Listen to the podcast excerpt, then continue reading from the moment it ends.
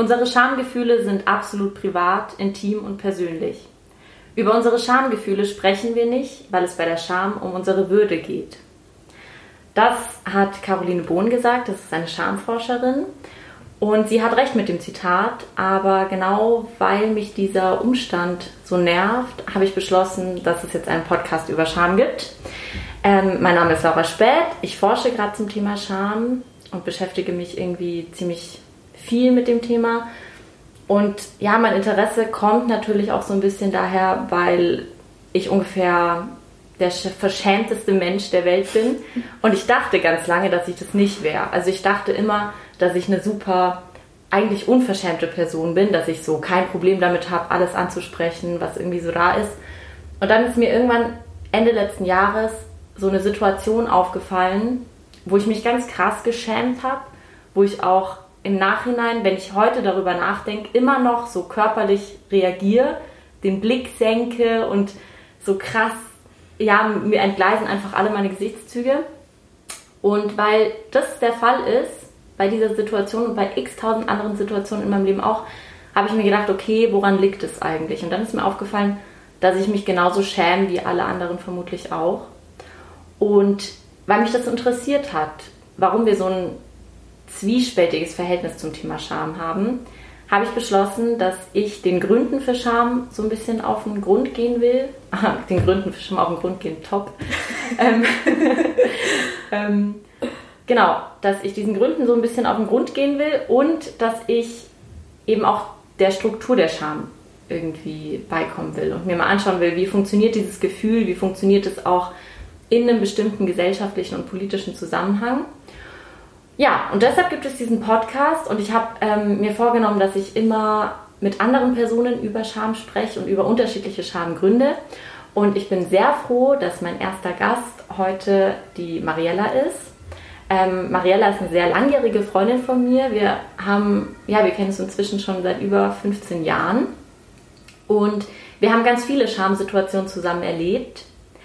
Und ich werde mit ihr heute über ein Schamphänomen sprechen, was ziemlich unbekannt ist, obwohl es viele Frauen betrifft. Und ich glaube, dass es so unbekannt ist, liegt unter anderem am Gefühl der Scham. Ja, genau. Ähm, deshalb, hallo Mariella, schön, dass du hier bist. Ganz kurz, wir sind noch in Zeiten von Corona, noch, also wir sind auch noch ewig in Zeiten von Corona, aber wir sind jetzt in Zeiten von Corona und wir sitzen uns hier auf Abstand gegenüber.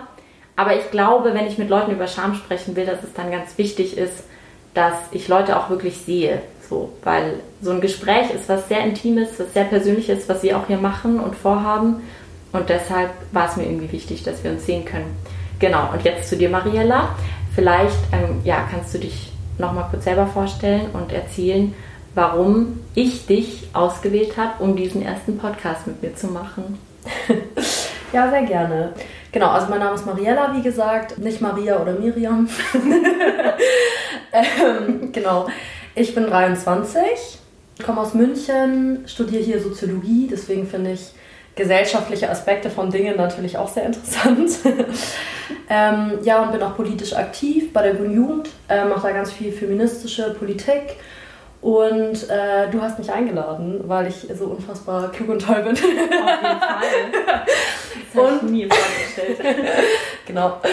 Und genau, du hattest ja schon die Krankheit angesprochen, die eben von denen viele Frauen betroffen sind und für die sich auch viele schämen äh, und die ich auch habe, und zwar das Lipidem. Mhm. Ich kann dir einfach kurz sagen, was das so ist. Oder Unbedingt. möchtest du dazu? Okay, ja. Genau, und zwar ist das so eine, ähm, eine chronische Krankheit, ähm, eine Fettverteilungsstörung, die sehr schmerzhaft ist. Und es ist so, dass sozusagen sich, egal wie sich die betreffenden Frauen ähm, ja, ernähren oder ob sie Sport machen oder inwiefern sie auf solche Sachen achten, dass sich da eben so Fett ansammelt. An, äh, bei den meisten an den Beinen, aber auch bei manchen an den Armen. Und das wächst einfach immer so weiter, zum Beispiel, obwohl die dann einen flachen Bauch haben oder irgendwie solche Sachen. Also es ist so ein bisschen, dass diese Regionen halt ähm, sehr hervorstechen und halt ganz viele Schmerzen damit einhergehen. Äh, das heißt, beim Treppensteigen, beim einfach nur rumlaufen. Viele Leute haben einen Ruheschmerz. Wenn die am Abend im Bett liegen, die müssen die Beine hoch an die Wand machen, weil alles so weh tut. ähm, wenn man umarmt wird, wenn man an den Beinen berührt wird. Das tut einfach weh. Äh, Betroffene leiden richtig krass, müssen teilweise weinen vor Schmerz und ähm, es ist eben auch eine ganz große Scham mit dieser Krankheit verbunden, glaube ich, eben wegen diesen Fettansammlungen und weil es so schwierig ist, darüber zu sprechen. Ähm, und vielleicht, ja, sag du? Ja, vielleicht da ganz kurz. Ich erinnere mich noch an so Situationen, wir sind ja zusammen zur Schule ja. gegangen und ich erinnere mich an Situationen, wo du enorme Schmerzen hattest, ja. wo du über Rückenschmerzen ja. geklagt hast und so weiter. Und wir sind nie auf die Idee gekommen, ah, das könnte jetzt eine, ein Lipödem sein, das könnte eine, eine Krankheit sein, die eigentlich total häufig ist, sondern wir haben das dann auf Menstruation, ja. auf irgendwie x tausend Sachen geschoben, genau, und mhm. sind nicht drauf gekommen, hm, vielleicht ist das irgendwie äh, tatsächlich eine Krankheit. Und, ja.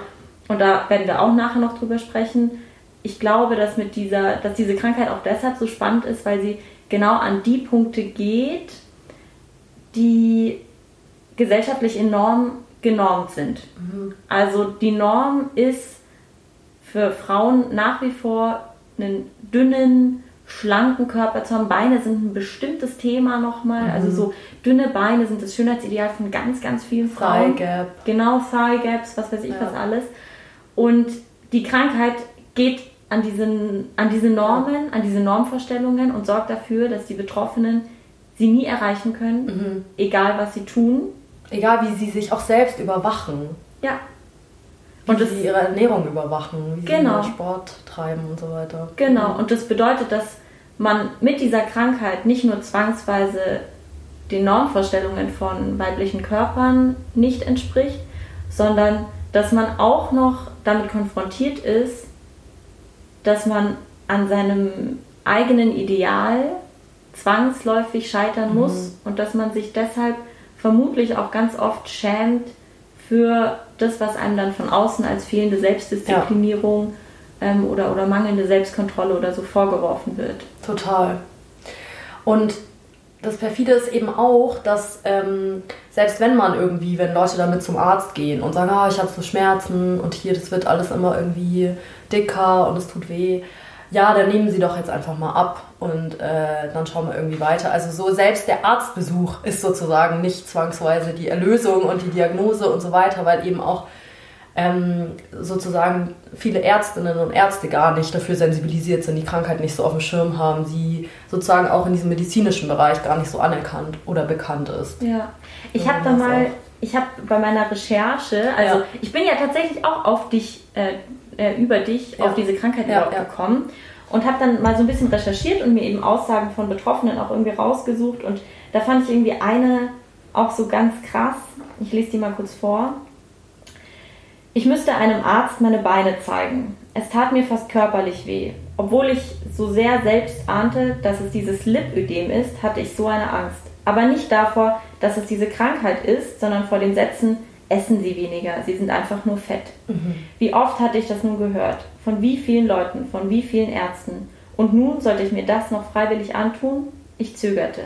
Ich war schon wegen dem Schamgefühl, der Angst, dem Schmerz von diesem Satz nicht mehr zu meinem Hausarzt gegangen, egal wie erkältet ich war. Also, dass dieses Schamgefühl aufgrund von einer gesellschaftlichen Stigmatisierung davon abhält, zum Arzt zu gehen, sich behandeln zu lassen, das spielt bei dem Lipödem vermutlich ja auch nochmal eine perfide Rolle, weil eigentlich eine frühe Erkennung so wichtig ist, um mhm. richtig behandelt zu werden. Aber vielleicht kannst du auch nochmal erklären, ähm, so wie überhaupt da so eine Behandlung funktioniert und vielleicht auch woran es liegt, dass ich eine Freundin brauche, die davon betroffen ist, damit ich überhaupt über Lipödem mal irgendwas erfahre. Ja. Äh, genau, vielleicht zur zweiten Frage zuerst. Also ich glaube, dass ähm, es eine Unsichtbarkeit gibt und auch eine, die Tatsache, dass es unerforscht ist. Daran liegt, dass diese, oder zu großen Teilen daran liegt, dass eben fast ausschließlich Frauen davon betroffen sind. Ähm, genau, man, es ist nämlich so, dass man weiß, dass ähm, so hormonelle Umbruchsphasen die Krankheit triggern können. Also bei ganz, ganz vielen bricht es zum Beispiel so in der Pubertät aus, wie bei mir auch. Aber zum Beispiel auch in Schwangerschaft oder Wechseljahren oder so. Aber man weiß nicht warum. Ähm, oder was die Ursachen sozusagen der Krankheit sind. Weiß nur vielleicht, ähm, oder ziemlich wahrscheinlich sind da auch so erbliche Komponenten dabei oder so, aber mehr weiß man einfach nicht. Und dass es sozusagen so schlecht erforscht ist und sich irgendwie niemand so richtig damit auseinandersetzt und so weiter. Äh, das liegt, glaube ich, schon auch daran, dass es eben eine Krankheit ist, von denen vor allem Frauen betroffen sind. Und ich, ich glaube, die ganze Forschung, auch die medizinische Sphäre ist halt auch sehr männlich geprägt und der weibliche Körper ist sozusagen immer das andere. Also eine Freundin von mir, die Medizin studiert, meinte auch so, ja, Frauen werden dann oft nicht in so Medikamententests und so mit einbezogen oder in solche Sachen oder wurden ganz lang nicht weil das ist so schwierig mit dem Zyklus. Da sind diese Hormone, die machen Sachen. Das muss man dann irgendwie, das sind so Störungen, die muss die man. Die machen so, Sachen. dieses kompliziert. Das muss man, diese Störer von äh, der Menstruation, das muss man so rausrechnen und so. Da denke ich so, okay. Also es ist halt irgendwie die Hälfte der Menschheit und ja. das ist halt so und ein danke, Störfaktor irgendwie. Danke, dass eine Woche, vermutlich etwa eine Woche ja. des, ähm, des äh, weiblichen Lebens pro Monat einfach rausgerechnet wird aus den aus den Studien. Ja, und das halt so ein Störfaktor irgendwie ja. ist, der weibliche Hormonaushalt. Okay, danke für nichts. Also ich glaube, das sind so gesellschaftlich strukturelle Fragen, die da, glaube ich, auch ganz viel mit reinspielen.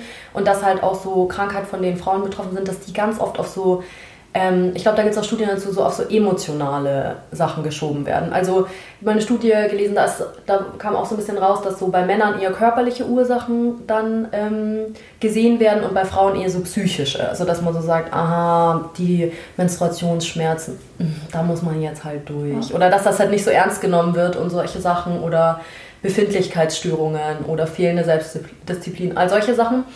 Und ähm, dass deswegen halt auch so viele Erkenntnisse fehlen, wenig Leute sensibilisiert sind, wenige Leute es auf dem Schirm haben.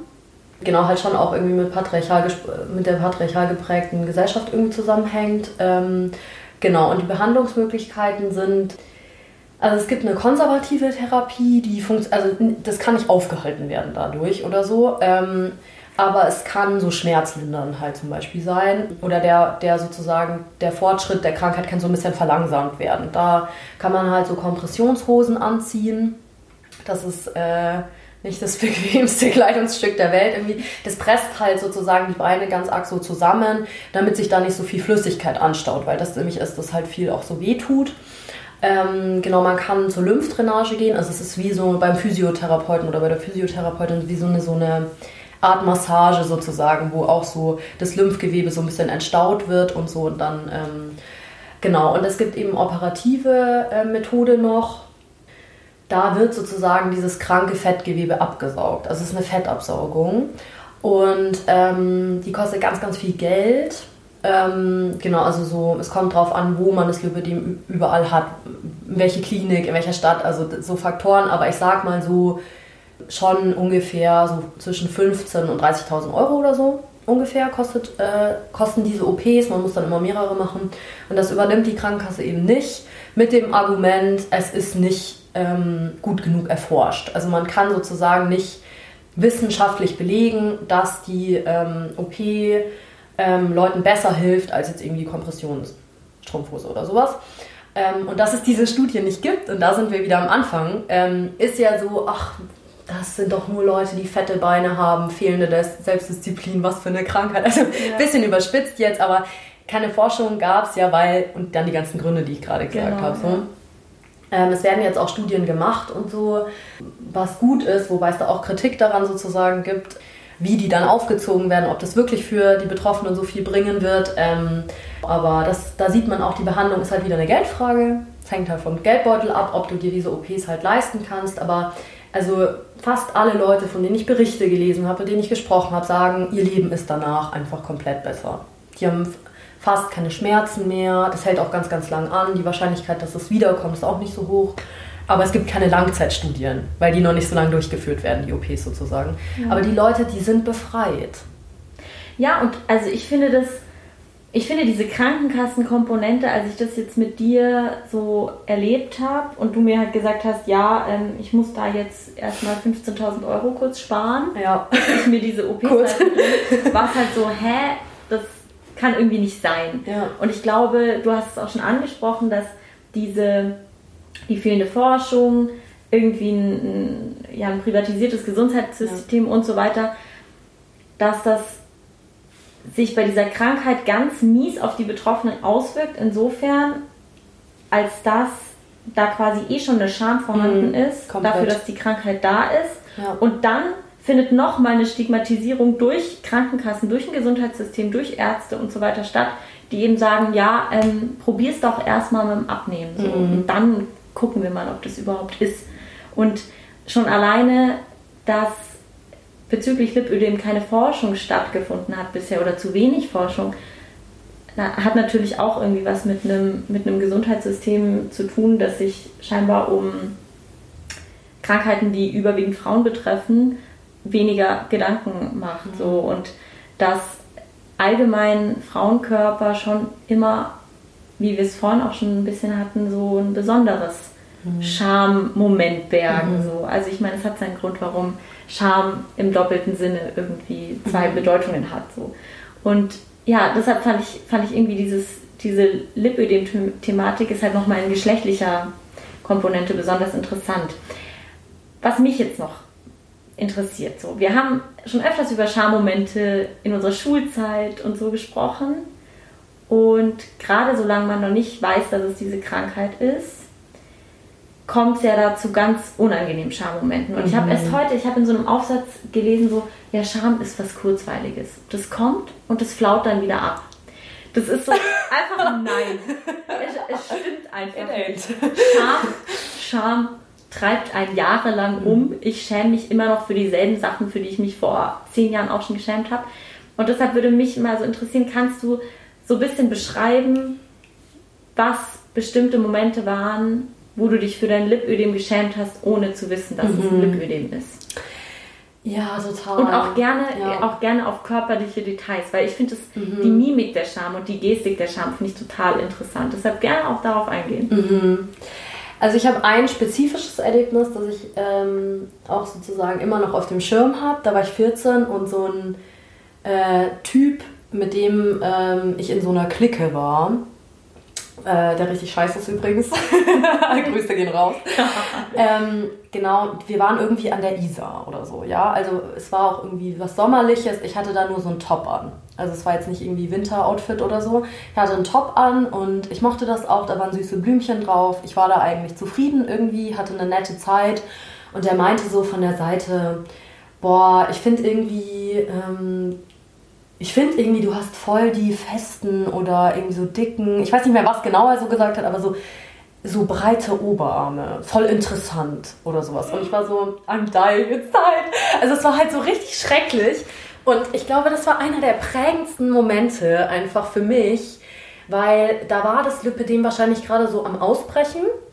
Also wie gesagt, es kann in der Pubertät ausbrechen. Also ich war, oder nee, ich glaube, ich war sogar 15 oder so. Also da war es bestimmt schon... Äh, äh, ist bestimmt schon losgegangen irgendwie und ich hatte da auch eine kleine Unsicherheit, aber das war noch nicht so krass. Also ich saß da im Top. Offensichtlich war es irgendwie noch äh, aushaltbar. Ähm, aber dieser Satz, der hat sich, deswegen finde ich das auch spannend, was du gesagt hast mit dem, die Scham ist ein kurzweiliges Gefühl, das hat sich bei mir eingebrannt. Wie so Rinder, die man so mhm. brandmarkt oder irgendwie sowas, so komme ich mir vor. Wie so ein, also wirklich dieser Moment und das ist auch wie so ein, das ist wie ein Keim, der wird in dir gesät und in dem Moment ist vielleicht so, oh, oh, kurzer, also irgendwie so ein Charmoment, so dieses, einem wird so heiß und kalt und es ja. ist irgendwie so, oh man, also ich bin dann so, oh, ich will, dass es weggeht, so ablenkender ja. Satz. Also ich bin auch so eine relativ so aufgedrehte, fröhliche Person. Wahrscheinlich habe ich irgendwas so, da geht dich ein Scheiß an oder was ist ich irgendwie sowas gesagt, damit das schnell weggeht. Aber in mir wurde wirklich so ein Keim gesät. Mhm. Und der ist gewachsen über die Jahre. In mir, weißt du, der ist richtig gewuchert. Mhm. Da ist so eine richtige Schampflanze in mir drin. Schampflanze. Hier ist schon mal erstes, erster Begriff gesetzt, die Schampflanze. Aber du weißt, was ich meine, oder? Das ja. wächst in dir weiter und da kommen Erinnerungen dazu, größere Blätter. Also so fühlt sich das an, finde ich. So Wurzeln, die durch deinen ganzen Körper gehen. Und ich glaube, das war ein krasser Moment für mich. Und was spannend ist, ist, dass ähm, für mich diese Armproblematik, glaube ich, über die Jahre hinweg noch schlimmer war als das mit den Beinen. Die Beine sind, glaube ich, vor allem irgendwie in den letzten Jahren schlimmer geworden.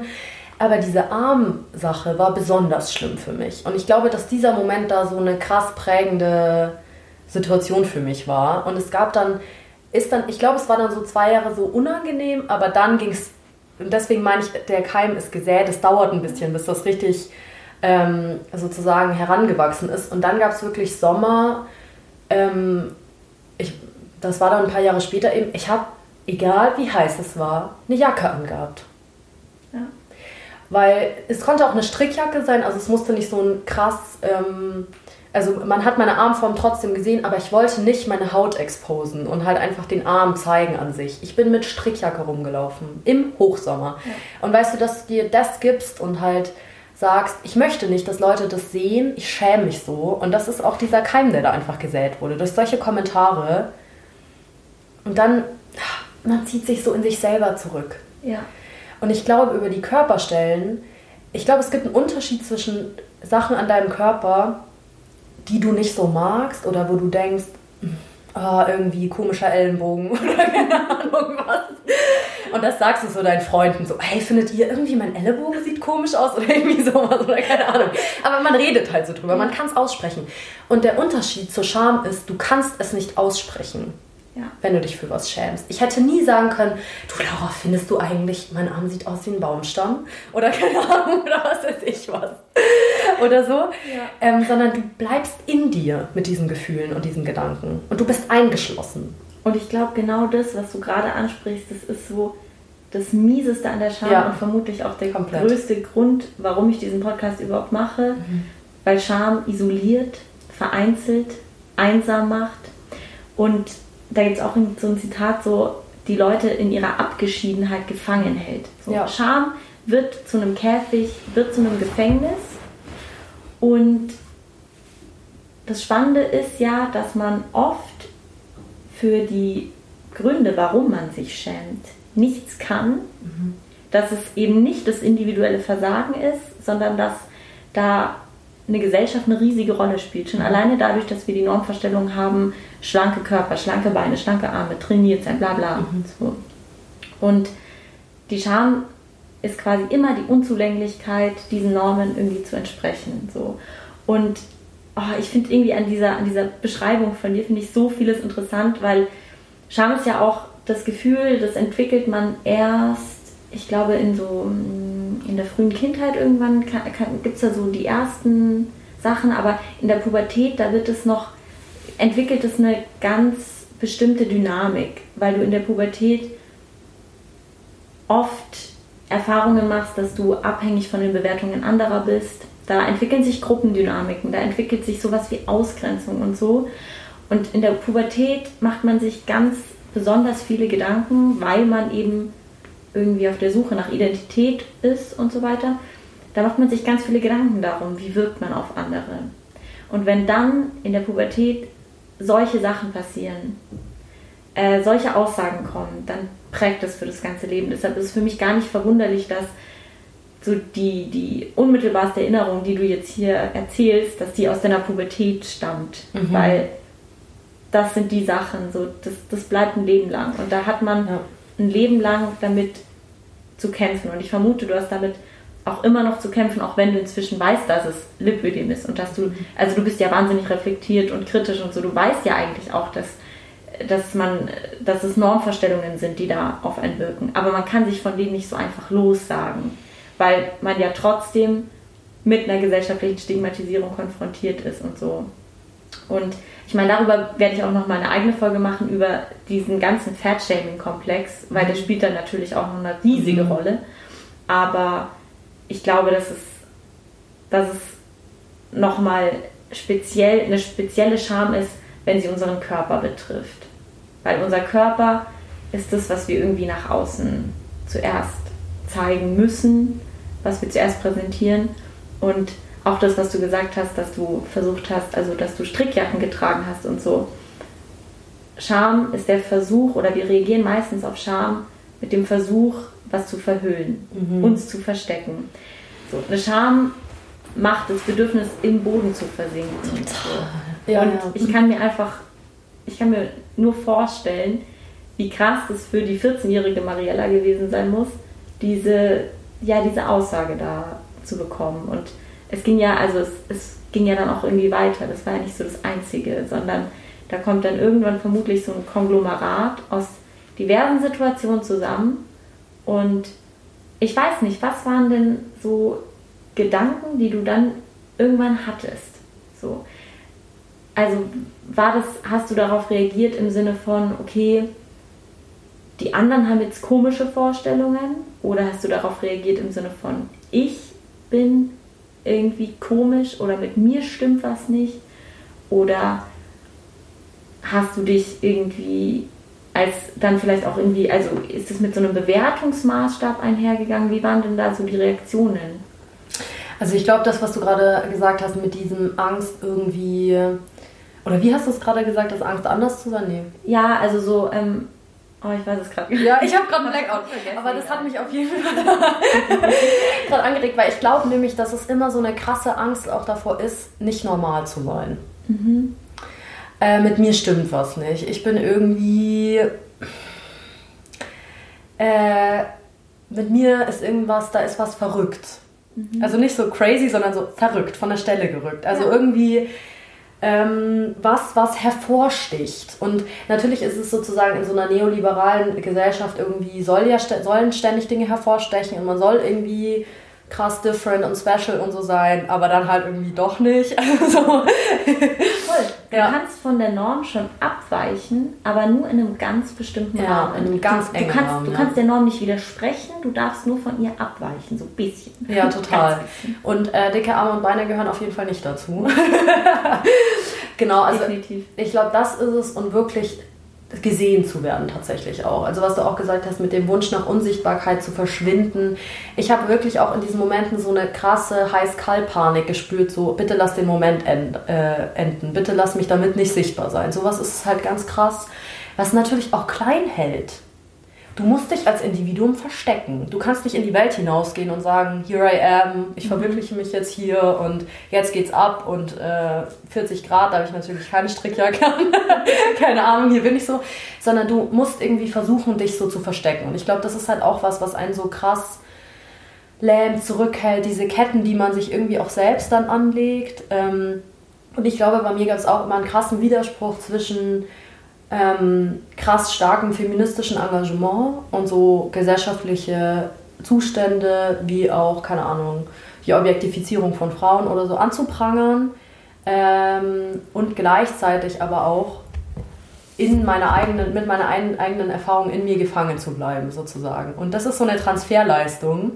Ähm, und ich glaube, deswegen ist es auch so krass wichtig, ähm, dass wir halt darüber sprechen, dass du den Podcast machst, weil was mir wirklich am meisten immer geholfen hat, ist, wenn Leute über Sachen gesprochen haben, Dinge ausgesprochen haben, für die ich mich auch geschämt habe. Da dachte ich, krass, das ist sagbar. Ja. Und das ist der, zu erfahren, was ist sagbar. Das ist so ein krasser erster Schritt für so eine Befreiung irgendwie. Du hast ein Buch ja. gezückt, Laura. Ja, was aber willst du zitieren? Nee, erstmal noch, zu diesem, erst noch zu diesem Sagbar. Ja. Mir ging es so, als wir vor ein paar Monaten ähm, bei dir saßen und ich zum mhm. ersten Mal ausgesprochen habe, wie krass ich früher geblamed wurde für meine Gangart, weil ich einen sehr federnden Gang habe und wie ich mir versucht habe, den abzutrainieren und wie ich da wirklich immer darauf geachtet habe, oh, gehe ich jetzt, ich jetzt zu sehr federn. Wenn, wenn ich an einem Schaufenster vorbeilaufe, ich muss da reingucken und muss prüfen, wie ich gehe. Und als dieser Moment da war, wo ich das gesagt habe und wo wir dann über diese Gegenseitigkeit gesprochen haben, dass wir das beide mal hatten, diese Momente, wo wir uns für unsere Gangart schämen, mhm. aus unterschiedlichen Gründen. Das war für mich so eine krasse Erleichterung und das war, glaube ich, auch so ein, so, ein, so ein Moment, da ist der Podcast auch als Keim in mir gewuchert. Da dachte ich mir so, okay, wir, wir müssen eigentlich mal über diese Scham sprechen und was ich mit dem Podcast auch gar nicht will, ist so sagen, so, ah, schämt euch alle nicht mehr, ihr seid alle so frei und individuell, weil ja, das glaube ich nicht. Ja. Sondern ich glaube, dass es viel eher wichtig ist, dass wir uns mit dieser Scham auseinandersetzen mhm. erstmal und sehen, okay, da ist eine Scham. Und dann gucken, wie ist denn die gesellschaftlich ja. überhaupt bedingt? Weil ich will nicht mehr irgendwelche Individuen in die Verantwortung ziehen und sagen, du musst daran arbeiten, dass du dich nicht mehr schämst, sondern ich will viel eher eine Gesellschaft in die Verantwortung ziehen und sagen, okay, wie kommt denn das, dass hier Leute jahrelang leiden unter einer Scham, obwohl ja. sie für diese Sachen nichts können. Total. Und was du gerade gesagt hattest mit dem feministischen Anspruch, das finde ich irgendwie interessant. Also auch in Bezug eben auf Körper- und Normvorstellungen. Und deshalb habe ich dieses Buch, ähm, Buch gezückt, weil es Genau, weil es ja in so einer feministischen Bewegung schon auch mh, eine starke Body Positivity Bewegung gibt und ich die auch krass feiere und krass gut finde und mich sehr oft dafür geschämt habe, weil ich ihr in meinem individuellen Leben nicht entsprechen kann. Ja. Und das ist auch nochmal so ein, so ein Move von Charme, dass man sich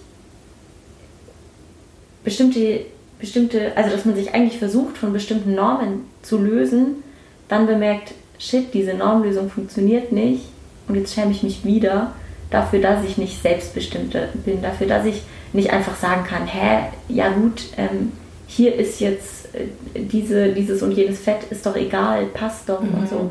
Also, dass das wahnsinnig schwer ist irgendwie, das macht, glaube ich, auch nochmal bewusst, wie krass überhaupt ein gesellschaftlicher Zwang ist.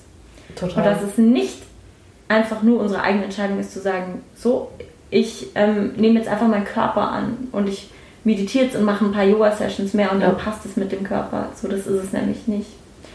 Und eine Sache noch, ähm, ich habe so einen, also so einen, so einen Schamtheoretiker, hat irgendwie ganz viel auch zu Körperscham gearbeitet und der hat eben gesagt, warum auch Körperscham jetzt nicht unbedingt in der modernen Gesellschaft weniger wird. Und er sagt dazu, gerade in der modernen Gesellschaft, die den Körper als die letzte Sinnprovinz der eigenen Existenz zelebriert, kommt ihm die symbolische Bedeutung zu, gleichsam das entscheidende Repräsentativorgan der Person zu sein. Gesund oder schlank, äh, gesund oder krank, schön oder hässlich, gepflegt oder verkommen, schlank oder dick auszusehen, wird der Person als sichtbarer Ausdruck innerer Wesensmerkmale angerechnet, als Verdienst oder Makel des eigenen Seins. Also hier wird wieder eine Verantwortung für den Körper ganz krass individualisiert.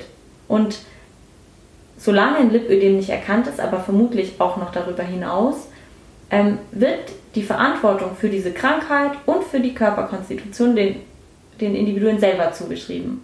So, und ich ja. muss mich da auch immer daran erinnern, wie du dieses Buch geschenkt bekommen hast. Ähm, mhm. So abnehmen oder, oder wie, wie war was Keine Ahnung. Irgendwas. Halt auch so ja, mit Fasten und hier und da. Genau, genau das Lipödem mit Fasten bekämpfen, obwohl erwiesen ist, dass das Schlimmste, was man tun kann bei einem Lipödem, eine Diät halten ist. Weil sich ja dann quasi der Stress eigentlich, also das, das hängt dann irgendwie zusammen mit Stresshormonen oder so, und die sorgen dafür, dass sich das Fett viel mehr eigentlich im Körper. Ja, und ich glaube, dass man auch mehr Schmerzen hat durch den ganzen Stress. Ich glaube sozusagen, ähm, dass ähm, wenn Leute irgendwie eine Ernährungsumstellung machen, halt sagen, sie ernähren sich gesund, ist das sicherlich gut. Aber diese krassen Diäten oder eine lange Zeit nichts essen und dann wieder was essen, führt ja auch oft zum Jojo-Effekt. Und das ist fürs Lipidem so, ha, Zeit zu wachsen. ja, voll. Und da kommen wir auch nochmal zu einem Punkt, den habe ich auch bei der Recherche so ein bisschen rausgefunden. Und zwar, dass viele Betroffene von Lipödem in der Folge eben Essstörungen entwickeln also die Zahl ist, glaube ich, so 74 Prozent leiden an Essstörungen. Es kommt dann auch irgendwie teilweise zu Mobbing. Die Betroffenen sind einem enormen psychischen Druck ausgesetzt, haben Zukunftsängste, haben massive Probleme im Selbstvertrauen und so weiter. Und dass jede achte Lipödem-Patientin eben auch einen Suizidversuch hinter sich hat. Krass.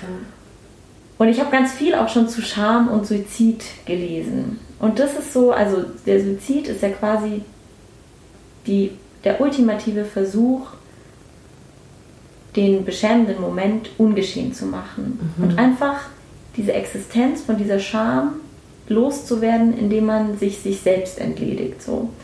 Und was das für ein Leidensdruck sein muss, dass Leute aufgrund von Mobbing und einfach dieser krassen psychischen Belastung so weit gehen zu sagen, ich kann damit nicht leben, ich kann mit dieser Scham nicht leben das fand ich so ein Punkt, da dachte ich mir wirklich krass, wie, wie heftig eigentlich.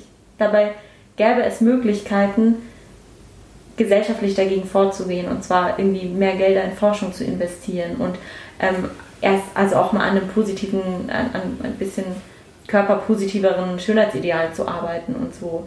Ne? Also es gäbe gesellschaftlicher, gesellschaftlichen Handlungsspielraum, aber stattdessen werden Leute individuell immer noch für die Krankheit verantwortlich gemacht und äh, da, wird dann, da wird dann einfach lebenswichtige OPs werden einfach dann nicht übernommen von Krankenkassen und so weiter.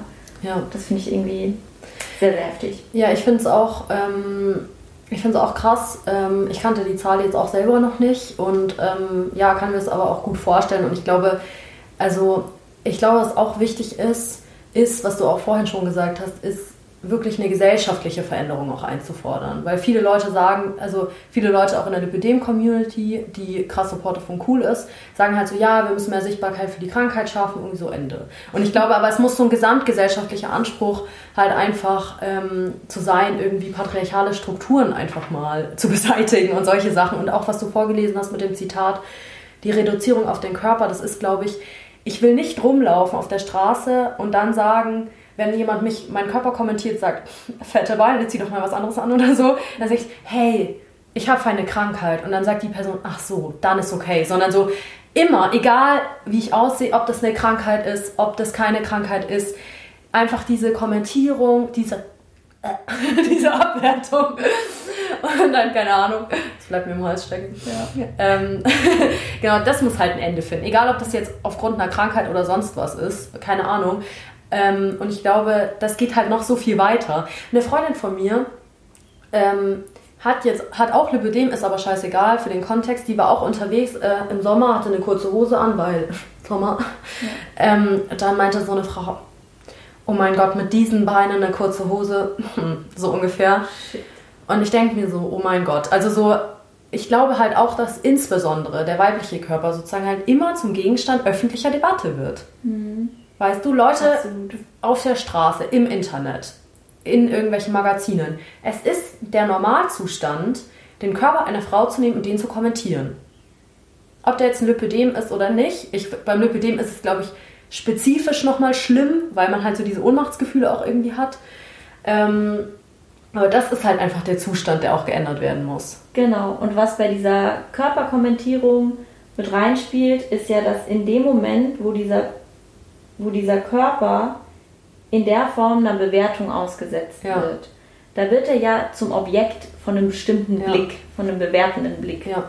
Und das ist quasi das Einfallstor für Scham. Mhm. Weil sobald wir den Blicken anderen, äh, von anderer ausgesetzt sind, besteht überhaupt die Möglichkeit, dass wir uns schämen. Und da muss dann gar nicht unbedingt ja. der abwertende Kommentar stattfinden. Blicke. Sondern das ist einfach mhm. entweder der Blick oder schon alleine dass wir uns vorstellen, ja. mich könnte jemand sehen. Also der Grund, warum wir uns oft einfach morgens auch dann noch einmal prüfen von Spiegel mhm. stellen und da den prüfenden Blick in den Spiegel werfen.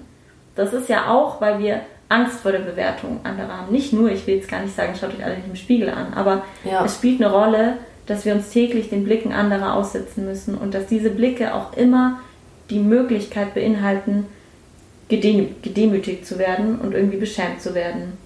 Und ich glaube, Total. je öfters wir solche Erfahrungen in unserem Leben machen, umso mehr haben wir auch Angst davor. Ja, und das macht auch mundtot. Weil, also, es gibt ja auch so viele, ähm, ja, eigentlich, wenn du als Frau zum Beispiel in der Politik bist, ich kenne es halt durch die Jugend und generell mein politisches Engagement, wenn du als Frau in der Politik was sagst öffentlich, es gibt immer irgendwelche Leute, die dich mundtot machen wollen, die auf dein Aussehen reduzieren, die respektlos sind, sexualisierte Gewaltandrohungen, all sowas.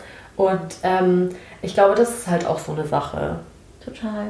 Und da sind sozusagen, das unweigerlich hängt es zusammen mit diesen gesellschaftlichen äh, Machtverhältnissen.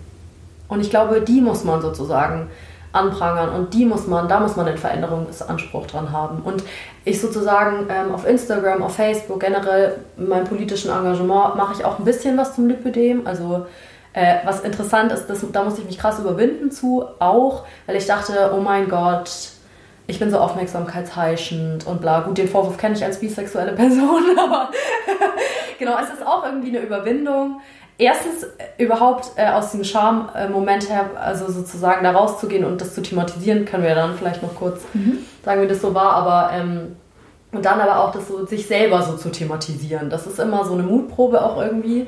Ähm, aber da irgendwie Dinge einzufordern, ist, glaube ich, wichtig, also die auch konkretes Lipödem betreffen, also irgendwie ähm, Übernahme durch Krankenkassen und so weiter, eine gesellschaftliche Sensibilisierung und so weiter. Aber ich glaube, da hängen ganz viele Grundsatzfragen noch daran. Weißt du, so patriarchale Gesellschaft, das ökonomisierte Gesundheitssystem, wie funktioniert Gesundheit im Kapitalismus, keine Ahnung, also all solche Sachen, die hängen da dran.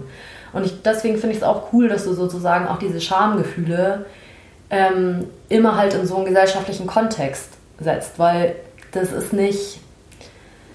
Die können ja nur im gesellschaftlichen Kontext existieren.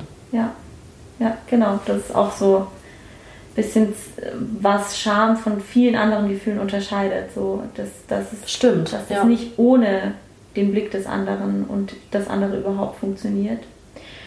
Und weil du es angesprochen hast gerade, ich hatte so einen Gänsehautmoment, als du quasi auf Instagram zum ersten Mal so gesagt hast, ich habe das. Ja. Und hier, es ist eine Dreistigkeit, hier, ich fange jetzt an, politische Forderungen zu stellen und das geht irgendwie so nicht. Das war für mich ein Gänsehautmoment, einerseits, weil ich eben bei vielen Charmmomenten und so, die aufgrund dieses Lipödems stattgefunden haben, irgendwie dabei war. Und weil wir da irgendwie auch viel drüber geredet haben im Laufe der Zeit. Ähm, und weil ich so krass mutig und stark von dir fand, zu sagen, so, das ist jetzt hier. Und ich habe jetzt keinen Bock mehr, mhm. noch eine Yoga-Session mehr zu machen oder sonst irgendwas, ja. sondern ich möchte jetzt das irgendwie gesellschaftlich zu also ich möchte es gesellschaftlich thematisieren und deshalb erstmal Props an dich, dass du es gemacht hast und dann aber auch die Frage, warum, warum hat so viel Überwindung gebraucht? Mhm. Ich kann mal kurz ähm, was Interessantes dazu.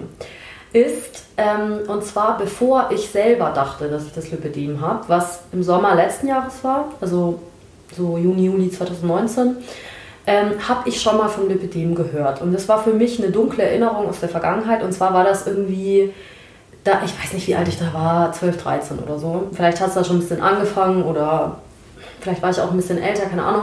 Und das war so ein Bericht auf irgendeiner, in irgendeiner RTL-Sendung oder irgendeiner, was weiß ich, irgendwie so Tough oder so News irgendwas oder so, also keine Ahnung. Und zwar, das ist so krass, und zwar, da ging es eben ums Lipidem und zwar am Beispiel einer Schauspielerin. Und zwar war das so eine Schauspielerin, die bei Alles, was zählt mitgespielt hat, also irgendwie sowas wie GZSZ. Ja. Und da gibt es irgendwie so, so eine Familie, die sind auch irgendwie so halb fies drauf und die haben so Sportzentren oder so. Ist jetzt völlig egal für diesen Kontext, aber auf jeden Fall. Darum geht es halt in dieser Serie. Glaube ich. und da gab es halt so, ein, äh, keine Ahnung, so eine Frau, die am Empfang gearbeitet hat. Und das war die Schauspielerin, die in, dieser, in diesem Beitrag thematisiert worden ist, so eine Rothaarige mit so Locken. Ähm, genau, und die hat eben das Lipödem gehabt. Und jetzt kommt. und dann haben die so gesagt, ja, voll krass, die leidet voll krasse Schmerzen, das Fett wuchert und so. Ähm, und diese Schauspielerin hat in ihrer Rolle am Empfang gearbeitet und die haben die halt immer hinter so einen Tresen platziert, damit man halt ihre Beine nicht sehen kann. Krass, oder? Das ist meine erste Erinnerung wow. sozusagen an die Krankheit.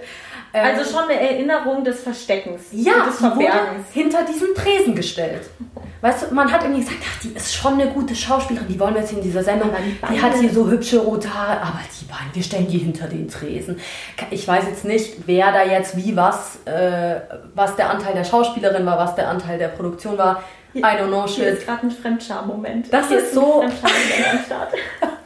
Für was? Also, was schämst du dich genau? Ich, ich schäme mich für diese Aktion von den Leuten halt zu sagen, ja, wir müssen die jetzt hinter den Tresen stellen.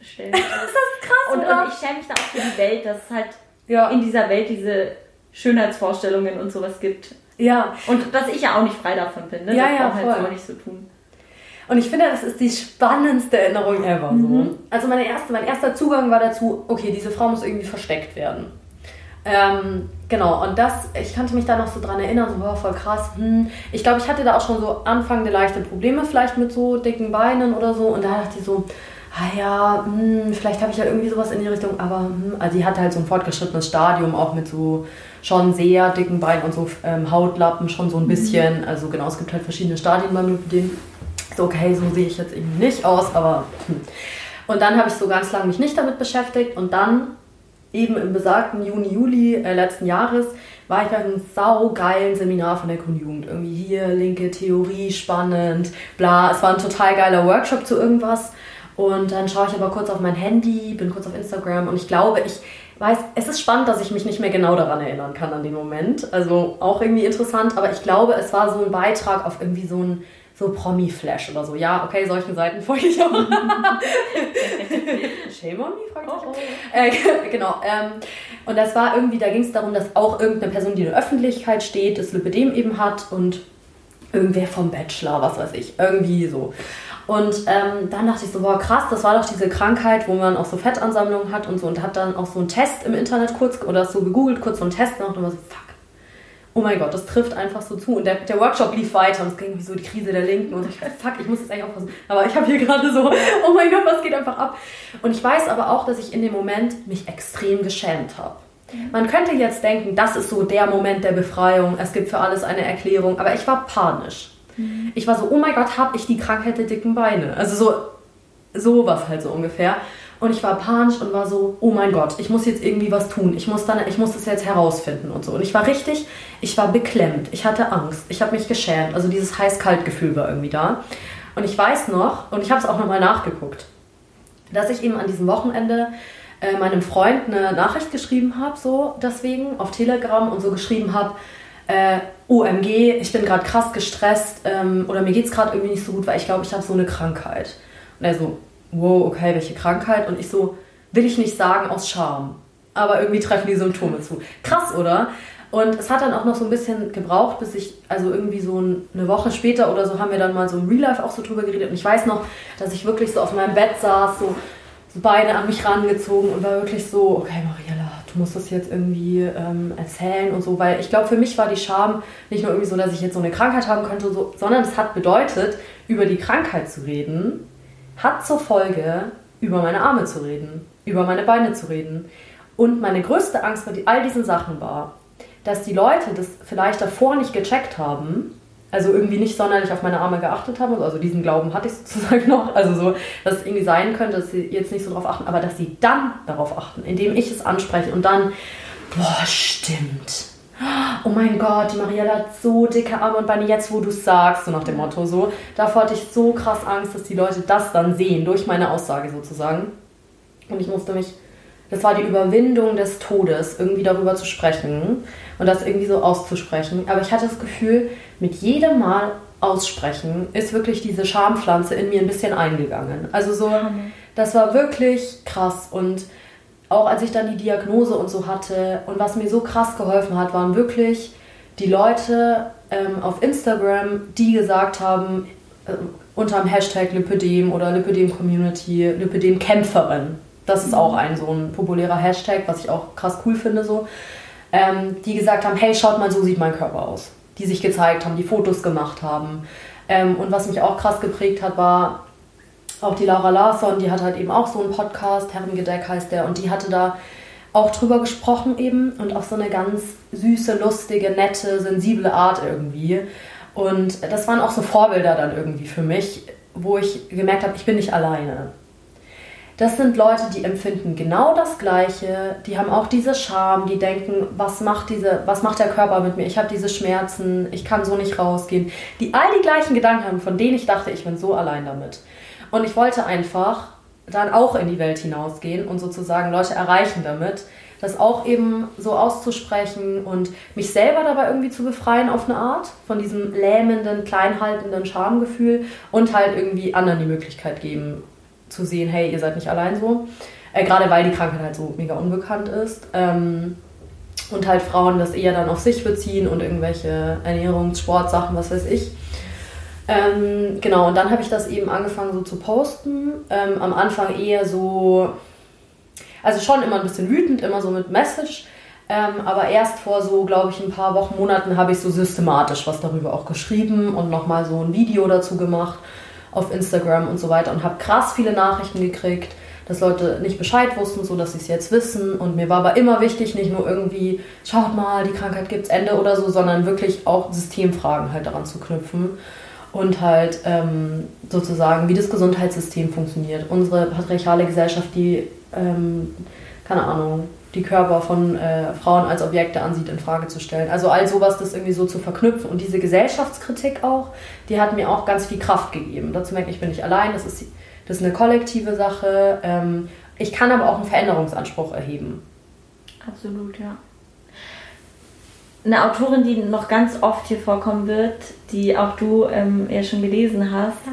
die hat ja was ähnliches gesagt. So, die Scham, also in der Scham machen wir die Erfahrung, dass wir denken, dass wir mit dieser Scham alleine sind. Ja. So. Und ähm, deshalb finde ich es auch eben so wichtig, was du machst, dass du sagst, einerseits, dass du das in Anspruch genommen hast, von den anderen zu hören, so, nee, hier gibt es mehrere Leute, die das haben und gleichzeitig dann auch eine von den Personen zu werden, die, zu, äh, die sagen, ihr seid damit auch nicht alleine, ihr Frauen, die das potenziell noch nicht wisst, dass ihr das habt oder die diese Diagnose bekommen haben. Mhm. Und da kommt man auch so ein bisschen in diesen Bereich der, der Krankheit allgemein. Das muss auch noch mal irgendwann eine eigene Folge werden oder so, weil Krankheit und Scham auch noch mal so ein bestimmtes Ding ist. Aber ich konnte das sehr gut nachvollziehen, was du gesagt hast in Bezug auf, dass diese Diagnose zu bekommen erstmal keine Erleichterung war, sondern dass man, dass die Angst vorherrschend ist, scheiße, an mir ist was kaputt. Mhm. So, an mir ist jetzt wirklich was kaputt und jetzt kann ich es nicht mehr wegleugnen. Ich hatte das als ich meine Diagnosen bekommen habe hinsichtlich äh, psychischer Krankheiten, da war das auch nicht so, oh, jetzt weiß ich, warum ich mich die ganze Zeit so verhalte oder jetzt weiß ich, warum ich so leide, sondern es war so, okay, jetzt ist es kaputt und das kriege ich auch nicht mehr weg. Und auch dieser Moment, wenn man sich dann denkt, shit, die anderen, jetzt, wenn die das wissen, dann achten die da drauf. Mhm. Und dann wird man erst so richtig kontrolliert. Und dann wird erst so richtig geschaut, so was, wie verhalten die sich jetzt? So, und jetzt, dann wird man die ganze Zeit auf so ein, die Probe gestellt und so. Das, das finde ich so das Unangenehme. Und das ist ja auch der Grund, warum irgendwie viele Leute so Schwierigkeiten haben, über bestimmte Krankheiten zu sprechen, weil man ja eben nicht das Augenmerk, den Blick auf die Krankheit lenken möchte, weil man ja eigentlich das Bedürfnis hat, irgendwie als, ja, als einfach irgendwie Person wahrgenommen zu werden, als Mensch, der jetzt irgendwie liebenswert und wertvoll und alles ist. So. Mhm. Und Krankheiten die lenken aber den Blick um auf genau mhm. diese, diese Krankheit so. Ja, und ich glaube, das Krasse ist auch die Leute, die auch trotz der Krankheit dann, also das sozusagen nicht, nicht ernst nehmen und dann halt sagen, ja, die Pharmaindustrie und nee, OPs sind wirklich von der Schulmedizin äh, konstruiert, so ungefähr. mach doch mal Yoga und mach doch mal die Ernährungssache und willst du nicht mal ein bisschen abnehmen? Und ich bin so, jetzt habe ich schon diese Diagnose. So. Hört auf mit diesen Tipps so. Das ist ja genau das Fiese, dass das halt nichts bringt eben. Ähm, und ich glaube, das ist so richtig gemein, wenn du halt dann sogar mit dieser Erklärung, ähm, mit dieser Rationalität sozusagen, so, ah, hier, das sind also irgendwelche Zellvorgänge oder so, trotzdem noch in Frage gestellt bist irgendwie. Und ich glaube, das verstärkt ähm, Scham nochmal oder so ein ah, Gefühl auf einer anderen Ebene. Und zwar manchmal habe ich das Gefühl, ah, ich habe mir alles nur eingebildet. Also wenn Leute so kommen und das so in Frage stellen und sagen, ja, willst du nicht mal das und das machen und hm, glaube ich jetzt nicht oder so, dann denke ich immer, oh mein Gott, habe ich mir die Krankheit irgendwie ausgedacht, ist es eine Ausrede, bla bla bla bla. Also so richtig krass, was man da dann für mhm. Gedankenvorgänge irgendwie hat und ähm, ja, eine, eine, konstante Selbstinfragestellung. Ja, man stellt sich in seiner Glaubwürdigkeit, ja. in seinem in seiner Identität die ganze Zeit in Frage. Total, absolut. Und das sind Gott sei Dank in meinem Leben krasse Einzelfälle.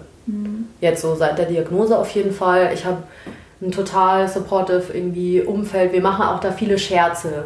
Das ist gut. Übers Lip, da sagen wir, das ist ein Lipom, Liphux, wie geht's wegen dem Liphux? Und keine Ahnung, denken uns irgendwelche verrückten Namen aus. Und ich weiß nicht, ähm, also ich glaube, so dieses darüber sprechen, mich selber aus diesen Fesseln irgendwie zu befreien, hat mir schon einfach krass geholfen so ähm, und das zu thematisieren. Ich finde aber auch, und das hast du vorhin schon angesprochen, dieses Body Positivity Ding und so, cool, also so cool, andere Kör Körperbilder so in der Gesellschaft sichtbar zu machen oder so. Aber es ist wieder auch eine individuelle Sache, zu sagen, oh, ich bin hier so positiv, schaut doch mal meine Bilder hier auf Insta an und so. Und ähm, man kann sich nicht immer gut fühlen. Ja, wie denn? Also mit einer Gesellschaft, die halt immer sagt, äh, du siehst scheiße aus und keine Ahnung bist keine richtige Frau oder bist fett oder keine Ahnung was. Also so. Voll, absolut. Irgendwie, ich finde, das sind so, das sind so ganz gute Gedanken zum Schluss. Deshalb würde ich sagen, glaube ich, kommen wir langsam zum Schluss. Aber ich habe noch so ein, zwei, drei Standardfragen, die okay, ich eigentlich krass. immer, ja. immer mhm. stellen will. Und zwar, weil darum wird es irgendwann auch gehen, die Frage, was ist dir lieber, Jemand, der sich schämt oder der sich nicht schämt? ähm, ist der Anspruch, dass ich eine clean Antwort gebe oder nee, nee, du darfst, du darfst so rum, rumwabern ein bisschen. Okay, cool. Ich liebe rumwabern. Ähm, darüber haben wir auch schon mal gesprochen, äh, bevor die Aufnahme lief oder irgendwie, keine Ahnung, vor so ein paar Wochen oder so, dass es, also das habe ich nämlich vorhin auch so gesagt, so mit diesem sagbar werden, also so was für mich positiv war, so Leute sagen, oh, schaut mal meine Beine an oder so, dass für mich was Positives war, aber ich glaube, äh, also dass viele Leute, die auch so rechtes Gedankengut normalisieren wollen, dann auch so sagen, ah, jetzt hier endlich befreie ich mich und bla und sag das jetzt hier. Und ich finde, dass da ist Charme irgendwie wichtig. Ähm, und da habe ich auch nochmal viel von dir gelernt, äh, Laura, als du das auch nochmal so erklärt hast, so dass Charme nicht immer irgendwie was Negatives sozusagen ist, ähm, bezogen auf Frauen, die in der Gesellschaft sozusagen klein gehalten werden und halt äh, denen anerzogen wird, sich für ihren Körper zu schämen, generell die ganze Zeit Scham zu empfinden, sei es irgendwie, keine Ahnung, äh, für ihre Vulva, für ihren Körper, für das, was sie empfinden, keine Ahnung, Dinge laut öffentlich zu sagen, da ist natürlich gut, irgendwann das so durchbrechen zu können. Ich glaube, es kommt halt auf den Kontext nice. an.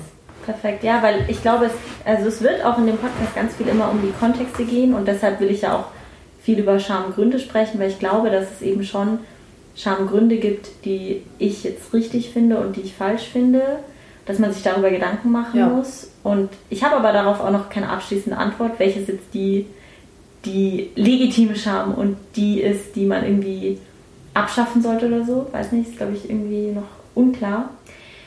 Und dann ähm, wollte ich dich noch fragen, weil ich ja eine kontinuierlich wachsende Themensammlung habe mit Sachen, die ich in diesem Podcast irgendwie behandeln möchte. Was ist so eine Scham, worüber du irgendwie mehr erfahren willst? Oder wo, wo du sagst, das, das fände ich jetzt irgendwie mal ein spannendes Thema, für über die Scham zu reden. Oder auch so über so ein spezifisches Schamphänomen. Mhm. So, wo du dir immer denkst, Mensch, eigentlich krass. Mhm. Zwei Sachen mhm. habe ich da, glaube ich, auf dem Schirm. Jetzt spontan.